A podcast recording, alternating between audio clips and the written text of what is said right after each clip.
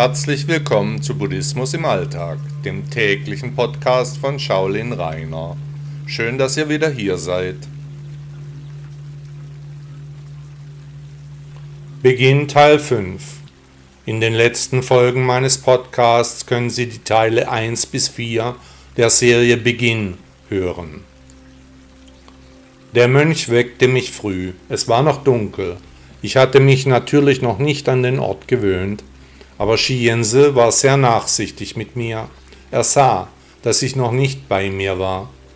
Sein Tag begann schon um 5 Uhr früh zum Morgengebet, an dem ich an diesem Tag noch nicht teilnahm. Ich musste erst einmal die Glieder aufwecken. In so einer Kälte zu schlafen war höchst ungewohnt.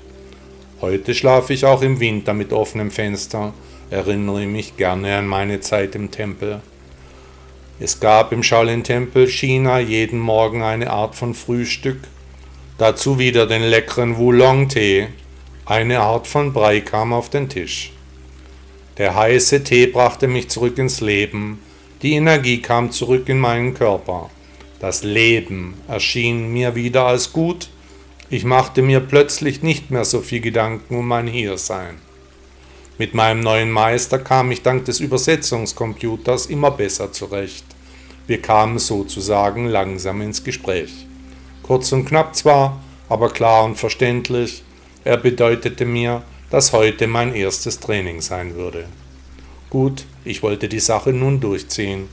Deswegen bin ich so weit hergereist, habe sehr viel auf mich genommen, bin in einem völlig fremden Land, nicht im Pauschalurlaub, nein, Selbstständig und ohne Reiseleitung war ich bis zu diesem Moment hier in China gekommen. Meinem großen Idol Bruce Lee wollte ich es gleich tun, deshalb bin ich hierher gekommen. Das Training der Shaolin wollte ich machen, Kung Fu an der Quelle lernen, im weltbekannten Shaolin-Tempel, zusammen mit den berühmten Mönchen. Der Rainer aus Stuttgart, hier in China, zusammen mit dem Mönch Shiense. Der Meister fing an, mir kleine Bewegungsabläufe zu zeigen. Wir übten zuerst direkt in der Mönchsklause. Hier war es wenigstens nicht windig. Ich sollte die Bewegungen nachmachen, immer und immer wieder. Er fing an, mich zu korrigieren. Tiefer im Stand, die Handhaltung so oder so, die Beine, die Füße, das Becken, mir schwirrte der Kopf. Die Übungen waren völlig anders wie die, die ich aus dem deutschen Training kannte.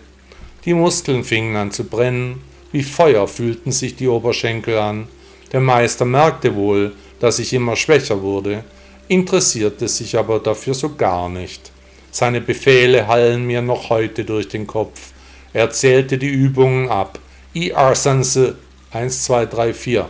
So schallte es im Kasernenhofton durch seine Klause. Immer wieder dieselben Abläufe, meine Muskeln brannten noch mehr aber im Geist kam doch Stolz auf. Ich hatte es geschafft. In den Shaolin-Tempel in China. Ich trainierte mit einem echten Shaolin-Mönch. Was ich zu dieser Zeit noch nicht wusste, war, dass ich im Jahre 1989 nach langer Zeit der erste Ausländer war, wenigstens solange man es Rot-China nannte, der hier Aufnahme fand, aber dazu später noch mehr und ausführlicher. Der Weg wurde mein Ziel. Buddha sagte einmal, wer der heiligen Fährte treu bleibt, wird ans andere Ufer kommen. Herzlichen Dank, dass Sie Buddhismus im Alltag gehört haben. Bitte besuchen Sie auch meine Webseite shaolin-reiner.de. Den Link finden Sie unten in der Beschreibung. Bis morgen.